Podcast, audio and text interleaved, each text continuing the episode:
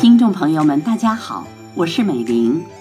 在喜马拉雅 APP 上有这样一位主播，他有一个有趣的名字，叫张大白虎。他是人文频道阅读优质主播，他喜欢讲鬼故事，擅长讲大案。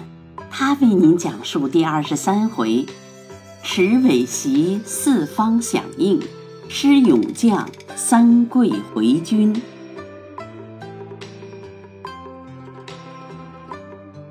却说吴三桂占据了云贵，于是派遣部将王平藩攻四川，马宝等自贵州出湖南，攻陷了远州。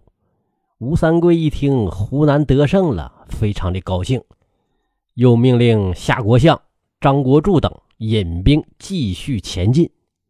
湖南的守将已经十多年不见兵戈，那弓马阵仗早已生疏的不得了。此番遇着吴军，个个是望风奔窜。吴军直逼长沙，巡抚卢镇马上调遣提督桑娥前来支援。谁知道桑娥那早就不知道跑到哪去了。卢震这时候也没办法，只能放弃了长沙，奔往他方。清都统巴布尔、朱满等奉命出师，行至图次。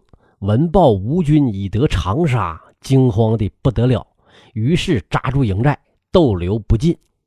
清朝那个时候的满族官员呐，大多都没用。于是啊，常德、越州、衡州一带先后失陷。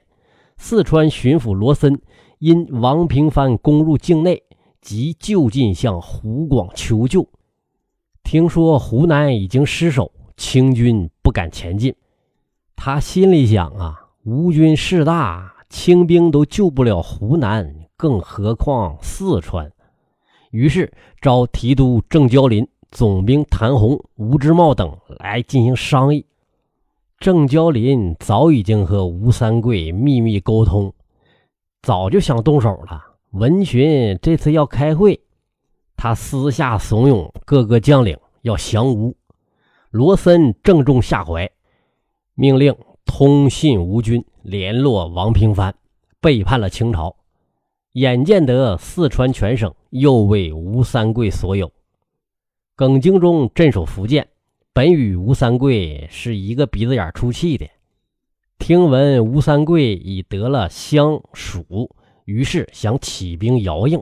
事实福建总督范成模系三朝元老文成之子，与耿精忠。是亲戚，耿精忠也管不了许多，把他拘禁起来，依了汉装，三路出兵，派总兵曾养性出东路，攻打浙江省内的温州、台州；白显忠出西路，攻打江西的广信、建昌、饶州；又令都统马九玉出中路，攻打浙江的金华、衢州、滇闽。粤三番中已是两路构变，唯独尚可喜没有叛变，始终向清。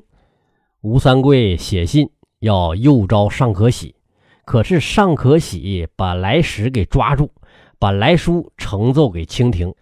吴三桂一听自己的使臣被抓了，于是大怒，即密函耿精忠，令他攻广东。耿精忠遂沟通潮州总兵刘进忠，差他进兵图鄂，又约了台湾的郑经夹攻粤海。中原是大震，各地告急本章，像雪片般飞往清廷。康熙帝命令贝勒上善为安远靖后大将军，出兵帮助顺承郡王勒尔棉游乐攻襄。贝勒动鄂。为定西大将军，出驻经略大臣落寞由陕攻蜀，这两路是协攻吴三桂。又命安亲王岳乐为定远平寇大将军，康亲王杰书奉命为大将军，贝子富拉塔为宁海将军，出师浙江。这两路是攻耿精忠。令授简亲王喇布为扬威大将军，镇守江南。这一路是策应四路。招旨府下忽报广西将军孙延龄枪杀巡抚，顺降吴三桂。康熙帝叹道：“不料孙延龄也是这般。原来孙延龄系故定南王孔有德的女婿。孔有德殉难于广西，全家都死了，仅留下一个女孩，名叫四珍，留养在宫中。”被封为郡主，长大后嫁给延龄为妻，夫以妻贵，因命他镇守广西，管辖南藩。禄位与滇闽越三王几乎差不多，只是这位孔郡主仗着自己的势力，经常要挟严陵，严陵屡与他反目。吴三桂起事，密使相招。严陵想背叛了清朝，免受闺房的压制。为了河东狮，甘从滇南郎，因此顺降吴三桂。闲言少表，单说康熙帝听闻延陵复逆，即封尚可喜为亲王，授尚可喜的儿子知孝为平南大将军，知信为讨寇将军，会同广西总督金光祖。进讨延陵，四面八方派遣得当，满望的旗开得胜，马到成功。不料湖南、四川、江西、浙江、广西诸省还没有克服消息，陕西的报警又分达北京。先是清经略大臣莫洛入陕西境，提督王辅臣、总兵王怀忠先去迎接。莫洛自以为自己是身任经略，节制全省，要摆点威风出来，镇压军心。见了王辅臣、王怀忠两人，并不用好言抚慰，反斥责他们为什么观望，不去进兵。莫洛到了西安，西安将军瓦尔卡和莫洛都是满族人，两个人私下会述，颇为亲热。莫洛发意，欲把提督以下。所有的官员都换成满人。瓦尔卡见祖说：“用兵之际难以生手，因此辅臣怀中官职如旧，但心中已升起了怨恨。”莫洛令瓦尔卡出师汉中，自己留守西安。瓦尔卡带了辅臣怀中兼程前进，到汉中尚无敌踪，于是一路进至保宁。忽有探马来报。敌将王平藩已出略阳，瓦尔卡大惊，与王辅臣等商议。辅臣道：“略阳一段，水运阻塞；栈道一段，陆运阻塞。我军无饷可运，不战亦困。看来只好急退广元，向经略处催饷。”瓦尔卡依了辅臣的计，退至广元驻扎。派人到西安催饷，西安的饷早已经断了，哪里还有饷给你呀？这分明是辅臣的阴谋。一个多月过去了，哪里有军饷啊？军中是你言我语，怨声载道。瓦尔卡令王怀忠出去劝劝，士兵反倒哗躁起来，都说没有粮饷，打不了仗。怀忠制服不住。只得回禀瓦尔卡，又令王辅臣出帐抚慰。辅臣出帐外，外面顿时大闹，喧声四起，吓得瓦尔卡惊魂不定，身子发抖啊！幸王怀忠还有点良心，一手抓住瓦尔卡，从帐后逃跑。外面的士兵跟着辅臣入帐，见瓦尔卡不知去向，也不喧哗了。显然这是辅臣的授意。辅臣向士兵道：“将军跑了，将来如果合奏咱们一本，咱们都得受死，怎么办？”士兵道：“听说平西王吴三桂优礼将士，咱们可以前去投他，免得受死。”辅臣道：“汝等既有此心，我可为汝等成全。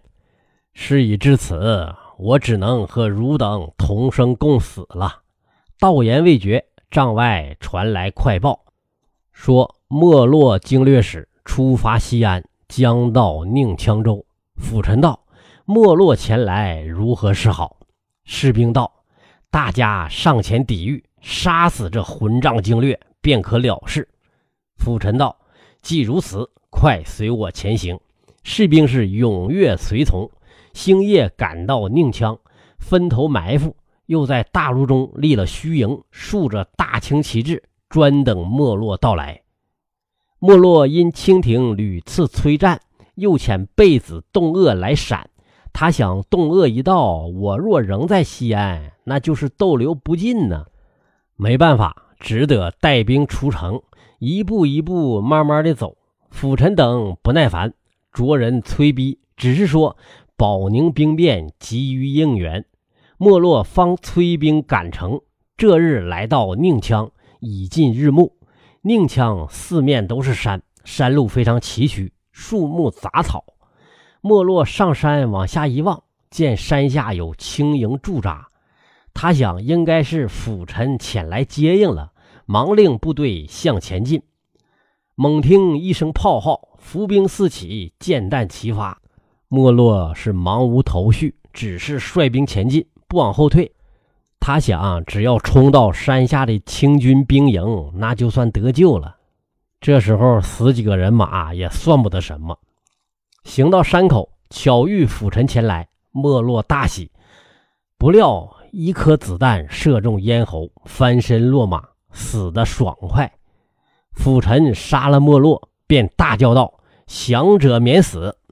没落兵部见无路可逃，只得投降。贝子东鄂方到西安，是瓦尔卡逃回。已知保宁兵变，玄又闻没落被杀，哪里还敢出来？于是赶紧八百里加急飞报北京。辅臣即与王平藩会合，乘势攻陷各郡。吴三桂闻得陕南得手，发赏银二十万犒赏辅臣部下，命令与王平藩分扰秦陇，自率大兵发云南。临行时。其妻张氏复要向吴三桂索要儿子，吴三桂于是放出折伯二亲使赴北京奏旨，愿与清廷议和。清廷如肯分封列土，不杀吴应熊，当即罢兵。折伯二使微微连声，回京去起，算是明哲保身。吴三桂用通使西藏，请达赖喇嘛代为陈奏。大概的意思就是要求康熙帝息兵罢市。康熙帝连接警报，也焦急万分。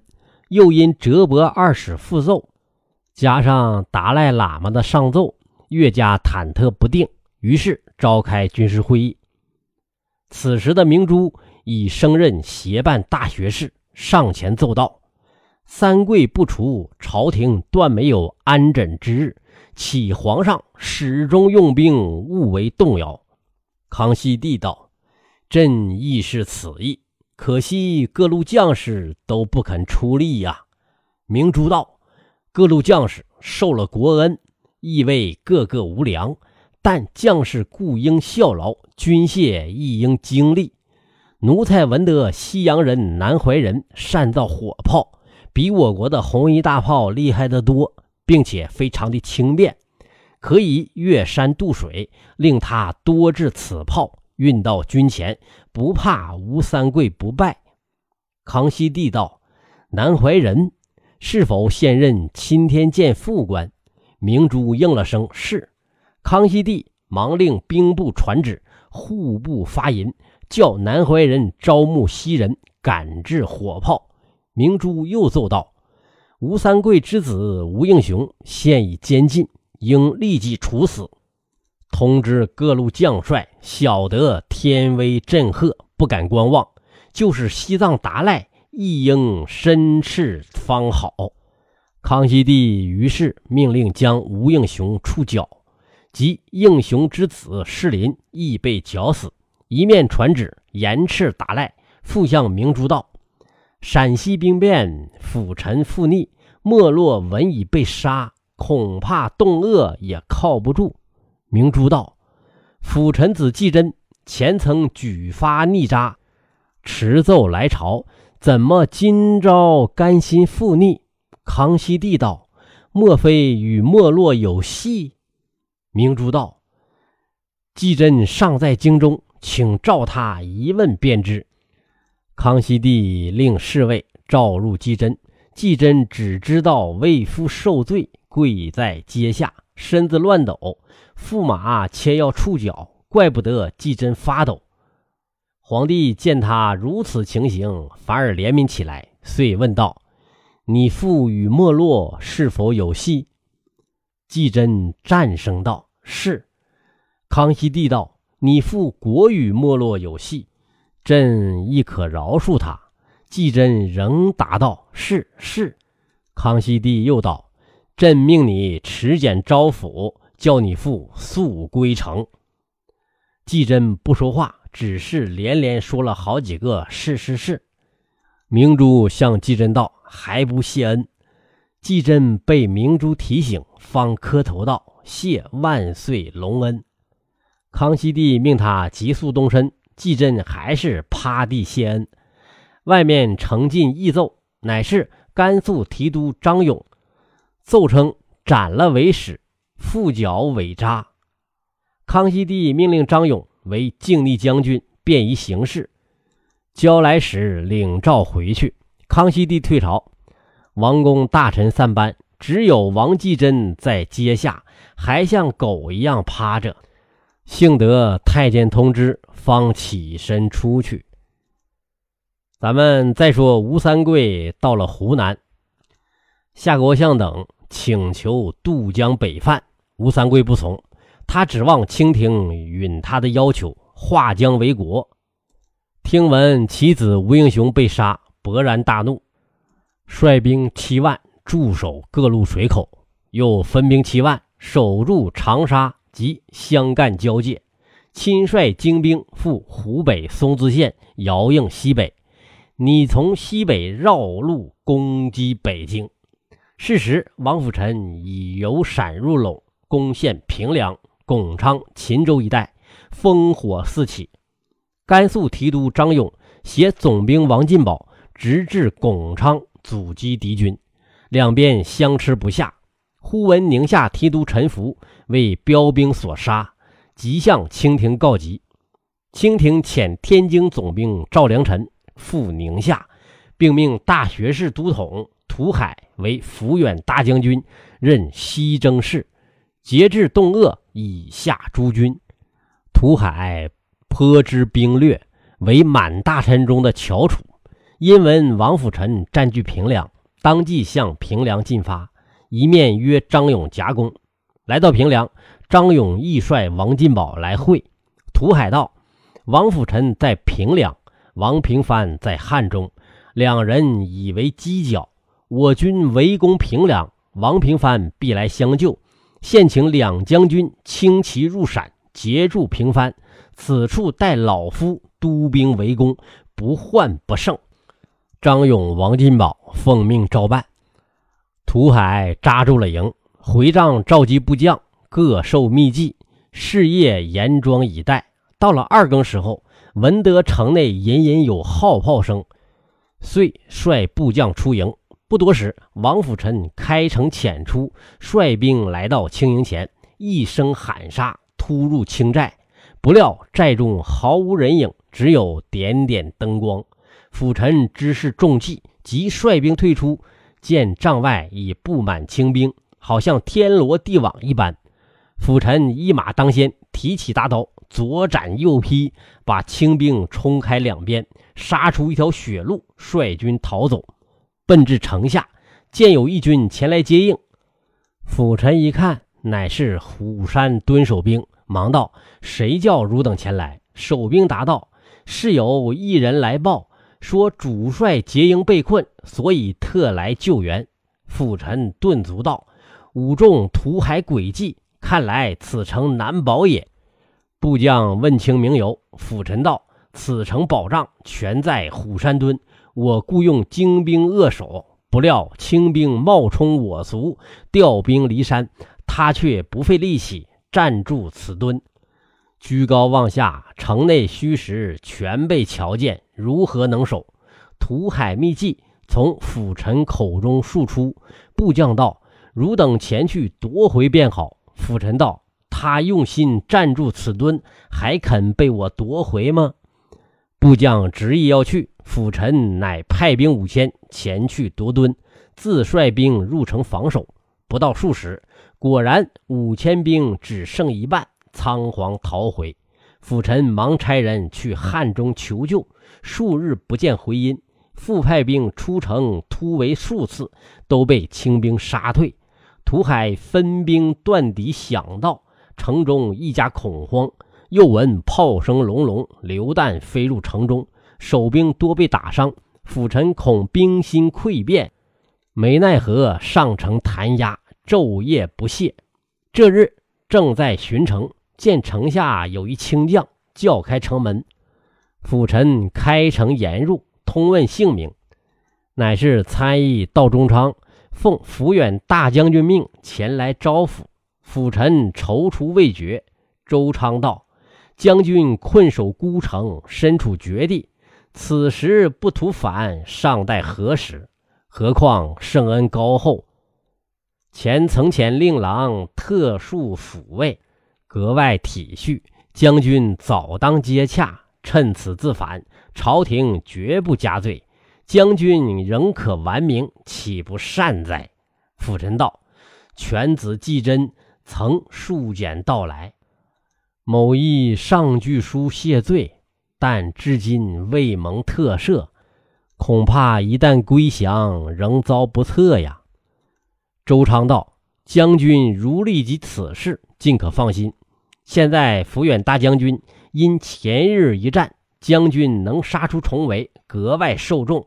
曾主某至将军，上虑天威不测，愿为力保，誓不相负。周昌也算能言。辅臣道：既如此，请阁下先回，某当遣部将前来定约。周昌随出城回营，禀报涂海。涂海道：现已接得故园捷报。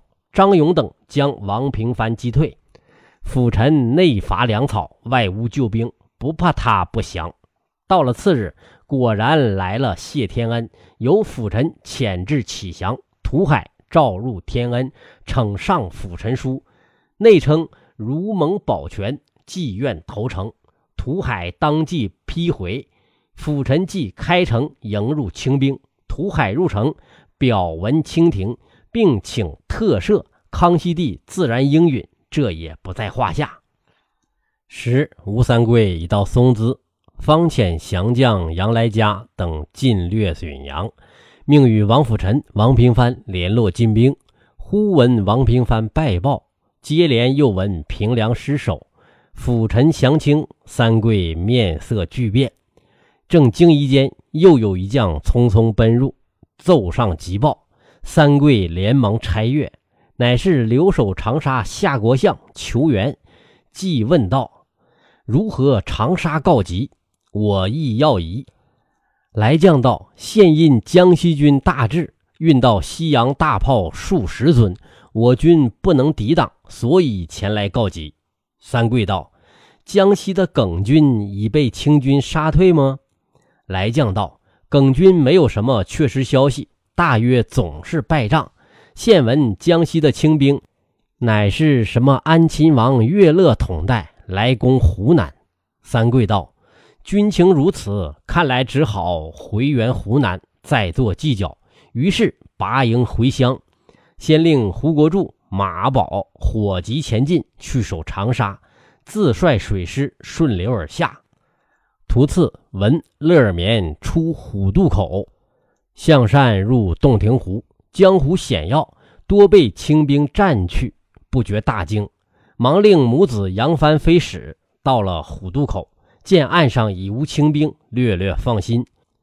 转入洞庭湖，亦没有什么上善，越加宽慰。原来乐绵、上善等闻吴三桂回军原乡，早已遁去，因此吴三桂游江入湖，毫无阻挡。到了长沙，马宝已扎营城外，四处是布满荆棘壕沟，三桂见守法严密，大加嘉赏，入城见胡国柱，方知夏国相前往风陵御敌，遂令部将高大杰带领精兵四千助夏国相。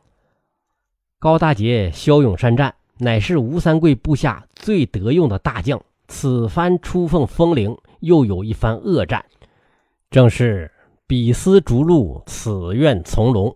不有天下，谁及元凶？未知高大姐能否得胜？咱们下回分解。